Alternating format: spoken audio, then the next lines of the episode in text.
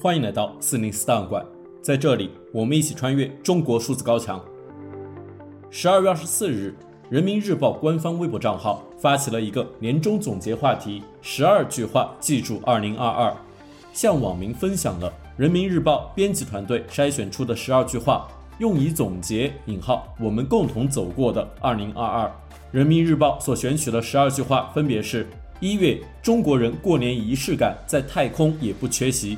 二月，双奥之城，一起向未来；三月，冰墩墩来接雪融融下班了；四月，摘星星的妈妈回来了；五月，以青春之我创造青春之中国；六月，你好福建舰；七月，祝福香港明天会更好；八月，川渝人是有些英雄气在身上的；九月，中国女篮无畏金兰；十月，新征程是充满光荣和梦想的远征；十一月。这张太空合影足以载入史册。十二月，别了，通信行程卡。不难看出，人民日报筛选的这十二句话是典型的正确集体记忆，没有半点非正能量的内容。许多句子都是关于大国崛起、太平盛世的造势宣传。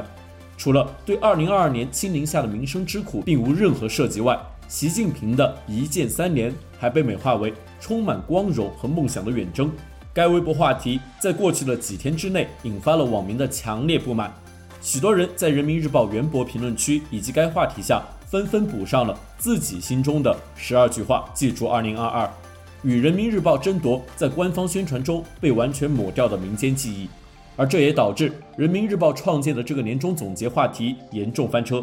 中国数字时代选取了一些来自微博网民的评论，网民 Okra 不 OK 评论说：“我们是最后一代。”这是我们最后一代。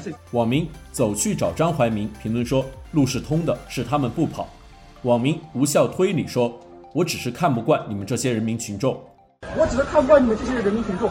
网民灵魂受创，擦掉更闪亮。评论说：“请抑制灵魂对自由的渴望。”遵守市政府相关防疫规定，控制灵魂对自由的渴望。网民你好，请打钱。评论说：“这世界不要俺了。”这个世界还不用不用啊！哎，网民到明水滩站评论说，白色也是一种颜色。网民水母评论说，非必要不。网民瓶装焰火评论说，偷着乐。你们能够在抗击疫情期间生活在中国，你们就偷着乐吧。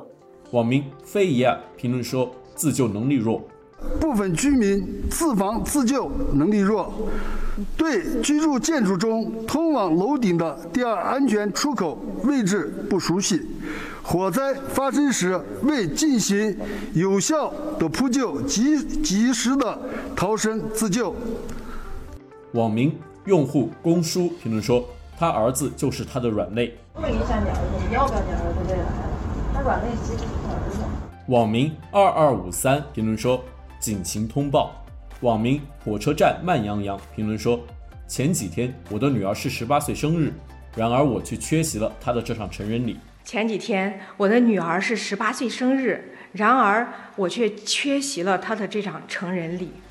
网民沉舟向山行评论说：我只想买个卫生巾，有什么错？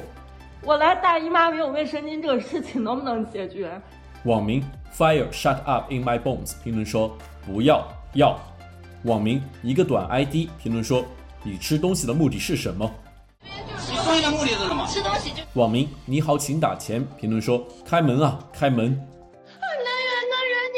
把门给我打开，把打开。网民收鲫鱼评论说：“雷霆出击，抓捕一名捡垃圾女子。”网民旋转的晴天评论说：“恶意返乡，永远忘不了。”网民卡朋卡评论说。老百姓就是太平日子过久了。网民露露三评论说：“一个人要有多少只耳朵？”网民静静的举铁评论说：“在评论区里看见真实的2022年。”中国数字时代 CDT 致力于记录和传播中文互联网上被审查的信息，以及人们与审查对抗的努力。欢迎大家通过电报天地故障平台项目投稿，为记录和对抗中国网络审查做出你的贡献。投稿地址请见本期播客的文字简介。阅读更多内容，请访问我们的网站 cdt.media。